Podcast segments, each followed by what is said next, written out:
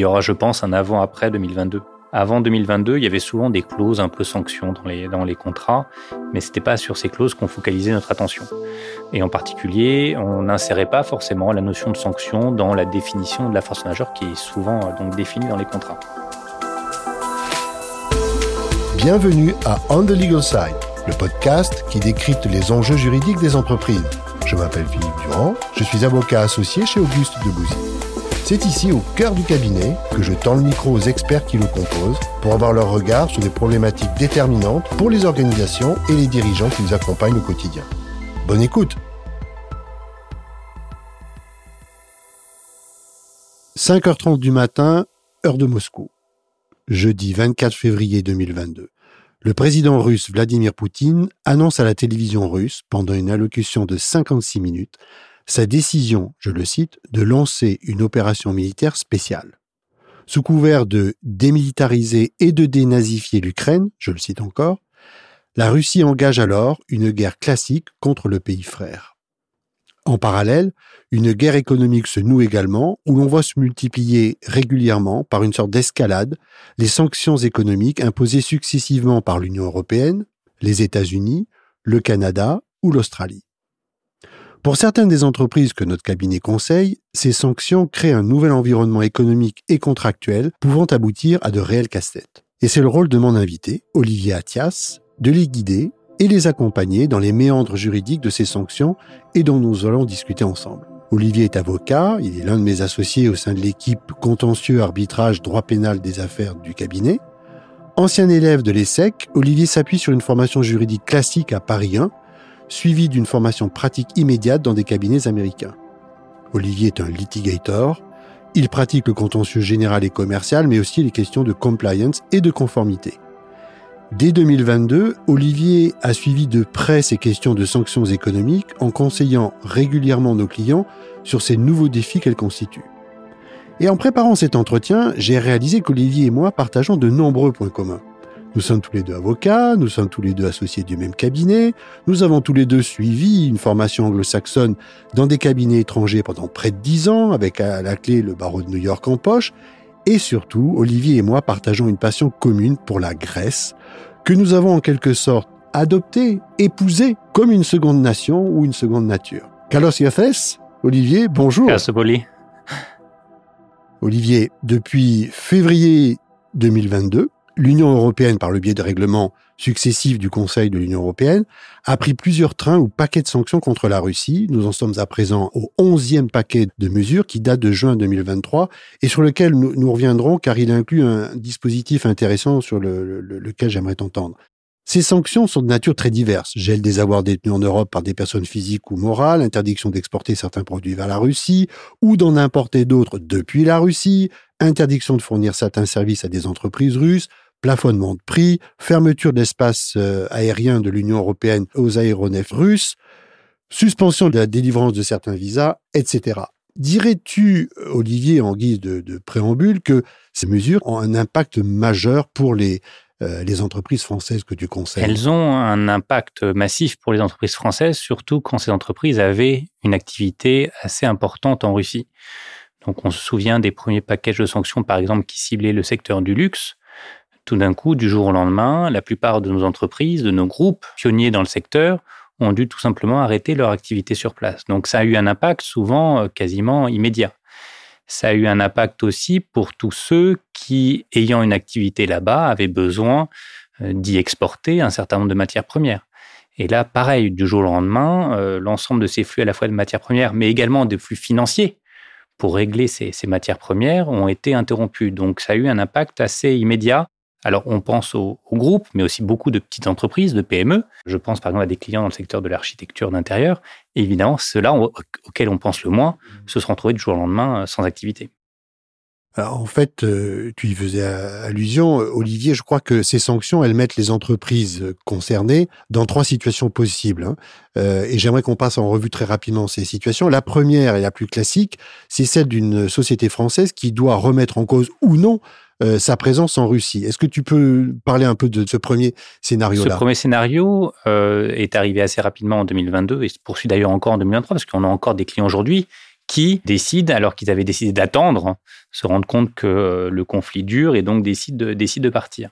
La difficulté que ces entreprises ont aujourd'hui, bah, c'est de trouver un repreneur pour ces activités. À qui on vend? On vend à un russe, mais ce russe est souvent sanctionné on vend à des Chinois, on, rechigne à vendre à des Chinois parce que quelque part on perd aussi tout l'outil productif qui est sur place quand il s'agit d'un outil productif. Donc aujourd'hui, ces entreprises ont du mal à trouver et d'ailleurs on le voit quand il y a des, des sessions, elles sont souvent au rouble symbolique avec potentiellement des options de revenir dans une durée assez, assez lointaine. Il y a aussi une autre hypothèse, qui, un autre scénario qui lui est peut-être moins prégnant aujourd'hui. Tu, as, tu, en parlais tout à l'heure. C'est celui des secteurs interdits. Alors aujourd'hui, euh, finalement, au bout de ce, tu évoquais donc les trains de sanctions. Donc euh, le dernier datant de juin, donc on en a eu plus d'une dizaine aujourd'hui. Donc finalement, il y a peu de secteurs qui ne sont pas impactés. Alors évidemment, euh, il y a des secteurs euh, comme euh, par exemple le nucléaire qui n'est pas impacté parce qu'évidemment, il y a des États membres qui ont un intérêt à ce que ça ne soit pas bloqué, puisqu'on rappellera tout de même que pour qu'un paquet de sanctions soit adopté, il faut que les 27 États membres se mettent d'accord. Dernière option sur laquelle j'aimerais t'entendre, c'est celle où une société française, une entreprise française, a pour partenaire une société dont elle peut soupçonner que celle-ci est potentiellement contrôlée par une personne ou, morale ou une personne physique russe. Il y a plusieurs hypothèses dans cette euh, hypothèse que tu décris. La première, assez simple, la contrepartie est sanctionnée.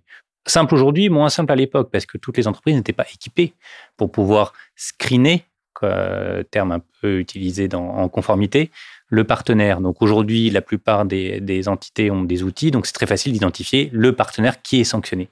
Ce qui est très difficile, c'est de déterminer quand un partenaire est contrôlé par une personne sanctionnée. Parce que dans cette hypothèse-là, mhm. les sanctions vont aussi viser euh, la personne euh, contrôlée. Et dans ce cas-là, les entreprises qui ne sont pas des services de police ou de renseignement, parfois manquent d'informations et donc à un moment doivent prendre leurs risques. Il s'agit surtout d'interdictions économiques. Euh, c'est en quoi consistent euh, ces sanctions. Interdiction de contracter avec telle ou telle partie, interdiction d'intervenir sur tel ou tel marché. Et il y a à la clé des sanctions pénales qui sont prévues par le Code euh, des douanes. Et avec le bras armé, si je ne me trompe pas, d'un gendarme qui est la DGT, la Direction Générale du Trésor. Alors, pas tout à fait. la DGT n'est pas le gendarme des sanctions. La DGT est là en fait pour euh, faire appliquer les sanctions en, France, mais ça reste donc comme tu disais une infraction pénale. Donc ça dépend en fait du juge pénal qui à la fin sera chargé de décider si oui ou non il y a eu violation des sanctions. Et il se trouve que l'administration naturellement, historiquement en charge de l'application des sanctions, euh, l'infraction pénale est dans le code des douanes. Donc c'est la douane. La DGT en fait est là pour euh, faire appliquer les sanctions euh, dans les États membres pour apporter son concours aux entreprises pour leur permettre justement de mieux interpréter ou d'avoir un éclairage sur telle ou telle disposition des, sanctions européennes qui sont pour le moins, euh, même pour nous conseils, parfois extrêmement complexes.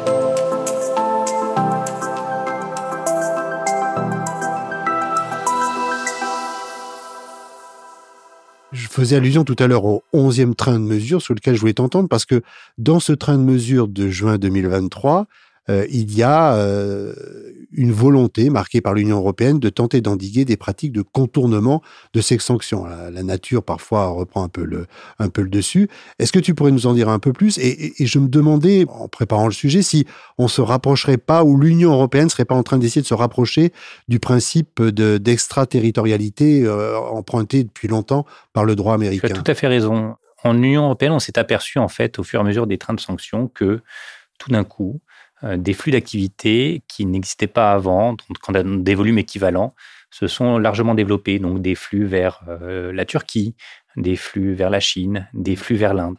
Et évidemment, tous ces flux ont été analysés. Et puis évidemment, on s'est aperçu que il y avait des exportations vers la Turquie. Derrière, évidemment, les produits exportés en Turquie, Inde ou un autre pays étaient réimportés en Russie. Donc, il a été décidé euh, de pouvoir appréhender cette forme de contournement de sanctions en prévoyant dans les règlements la possibilité d'ajouter, par exemple, euh, des entités alors, turques, chinoises, indiennes, mhm. dans les entités sanctionnées parce qu'elles auraient euh, violé euh, les sanctions européennes en, forçant une forme de contournement. Donc oui, c'est une forme d'extraterritorialité assez bienvenue euh, à mon sens. Euh, les États-Unis le font avec leur système de sanctions primaires et secondaires qui sont des sanctions un peu à effet extraterritorial. Il n'y a pas de raison que l'Union européenne ne le fasse pas. Alors, tu conseilles des entreprises, euh, évidemment. Dans notre profession, on a l'habitude de faire une espèce de distinction conseil-contentieux. Tu travailles aussi et tu assistes aussi tes, clients sur le plan du contentieux. Et donc, tu peux être amené à intervenir dans différents types de situations. Et par exemple, pour convaincre un juge ou une autorité que ta cliente, une entreprise, euh, n'est pas contrôlée par une société russe ou par un oligarque russe. Est-ce que tu peux nous, nous, dire ce qui se joue là dans ce cas-là? Comme je le disais tout à l'heure, parfois, euh, la détention, le contrôle d'une entité est extrêmement difficile à, à déterminer. Et il arrive qu'une autorité nationale, alors qu'elle soit française, italienne, belge ou allemande, considère qu'une entité est contrôlée. Mais par contre, son partenaire, donc l'autorité, une autre autorité européenne, va considérer, elle, que cette entité n'est pas contrôlée. Donc, euh, notre rôle de conseil, avec euh, également nos confrères dans les autres juridictions où nous avons des, des euh, avocats amis, c'est justement de prendre un peu notre, notre bâton de, pèlerin et d'aller voir ces autorités pour essayer, alors parfois on y arrive, parfois on n'y arrive pas, euh, de les convaincre qu'il n'y a pas de contrôle ou en tout cas de trouver parfois des moyens tout de même à l'entité française en fait de continuer à travailler. Il y a une particularité dans, dans ce domaine des sanctions quand même, il faut qu'on en dise un mot, qui est un, nouveau domaine juridique, même si les sanctions ne datent pas d'hier. Pour la Russie, elles dataient de 2014, notamment avec la Crimée. Mais oh, c'est quand même un domaine où on a peu de recul, pas de jurisprudence, euh, pour parler un peu techniquement. Comment tu navigues, en fait? Tu expliquais tout à l'heure que certaines autorités nationales, et c'est le cas de la Direction générale du Trésor, peut aider, mais on pas, tu n'as pas d'appui juridique vraiment très fort, en fait. On en a peu, on en a, mais on en a peu.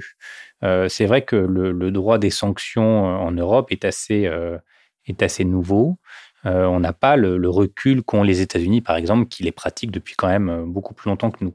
Alors la Commission et les services de la Commission publient très régulièrement et mettent à jour très régulièrement des FAQ qui viennent expliquer mmh les, les, sanctions. On a, tu as raison, aucune jurisprudence pour le moment, aucune jurisprudence nationale en tout cas, à ma connaissance, puisque souvent, quand il y a un problème de sanctions, la douane est intervenue parfois via des transactions douanières qui ne sont pas forcément publiées. Après, l'expérience, les échanges, les forums internationaux permettent en fait de mettre en commun euh, cette, euh, cette connaissance. Et puis, quelque part, il y a une forme de, de prise de risque hein, lorsqu'on s'engage auprès de nos clients. Euh, mais c'est pour ça que la, ma nature de litigateur joue un petit peu aussi dans, dans le bon sens. Il y a un dernier point euh, que je voudrais aborder avec toi, Olivier, euh, c'est celui de la force majeure, un point un peu technique et pratico-pratique. Bon, on sait que la force majeure permet à une partie dans un, contrat d'échapper à ses obligations contractuelles s'il est démontré l'existence de faits ou de circonstances à la fois extérieures, imprévisibles et irrésistibles à la partie ou débiteur qui se prévaut de, de cette notion de force majeure. Tout ça, c'est la première année de droit. Est-ce que dans les contrats euh, conclus par les entreprises françaises, la force majeure est un rempart absolu dans le contexte de ces sanctions ou est-ce que c'est un point de vigilance que tu euh, incites tes clients à surveiller? Comment tu gères ça? Les deux. Il y aura, je pense, un avant-après 2022. Avant 2022, il y avait souvent des clauses un peu sanctions dans les, dans les contrats, mais ce n'était pas les, sur ces clauses qu'on focalisait notre attention. Et en particulier, on n'insérait pas forcément la notion de sanction dans la définition de la force majeure qui est souvent euh, donc définie dans les contrats. Mmh Alors, en l'absence de toute définition, les sanctions constituent clairement un, fait de, force majeure. Mais c'est toujours mieux de le rajouter et de le préciser pour éviter tout débat sur le sujet. Surtout dans l'hypothèse, par exemple, où euh, vous êtes une entité non européenne, dont l'État n'a pas, par exemple, euh, mis en place des sanctions, mais vous vous êtes engagé, vous, en tant qu'entreprise, vis-à-vis de vos financeurs, par exemple, à respecter l'ensemble des sanctions américaines ou européennes. Or, bah là, la sanction européenne n'est pas un cas de force majeure pour euh, l'entité puisqu'elle n'y est pas soumise légalement. Pour autant, elle s'y est engagée contractuellement vis-à-vis d'un tiers. Elle ne pourra pas l'opposer en tant que force majeure parce qu'il n'y a pas d'irrésistibilité vis-à-vis de son autre partenaire. Donc là, c'est un cas où il est important euh, de définir précisément la notion de force majeure dans les contrats pour éviter ce genre de désagrément. Alors, donc on l'a compris, hein, effort de vigilance en amont à surveiller sur le plan rédactionnel. Alors, le tout, tout, tout, tout dernier mot de la fin, en guise de conclusion, je pense que tu seras d'accord pour dire qu'il faut, d'une manière générale, s'agissant de toutes ces sanctions, inciter les entreprises à être vigilantes, à, faire un effort de vigilance. Un effort de vigilance, tout à fait. Et aujourd'hui, à le, à le mettre au même niveau que la vigilance en matière d'anticorruption, qui oblige les entreprises à mettre en place un certain nombre de mesures de conformité au sein de leur structure. Et les sanctions aujourd'hui constituent le même type de risque auquel il faut être euh, préparé. Eh bien, merci beaucoup, euh, Olivier, pour notre échange aujourd'hui. On a compris que les sanctions européennes successives qui s'intègrent immédiatement dans notre droit positif par le biais de ces règlements européens obligent les entreprises françaises à redoubler de vigilance, nous en parlions à l'instant.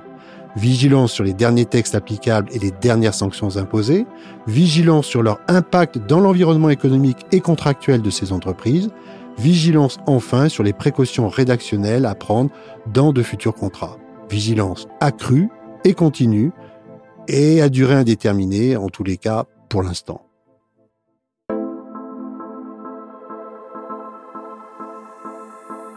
Vous venez d'écouter On the Legal Side, un podcast signé Auguste de Bouzy. Un grand merci pour votre écoute. Pour être notifié des prochains épisodes, n'hésitez pas à vous abonner depuis votre plateforme préférée. Pour découvrir le cabinet, ses équipes et ses actualités, rendez-vous sur le site www.auguste le 6 debouzy.com ou dans la description de cet épisode. Cette série audio a été conçue, écrite et réalisée en collaboration avec Aparté Studio et le son de l'encre. À bientôt!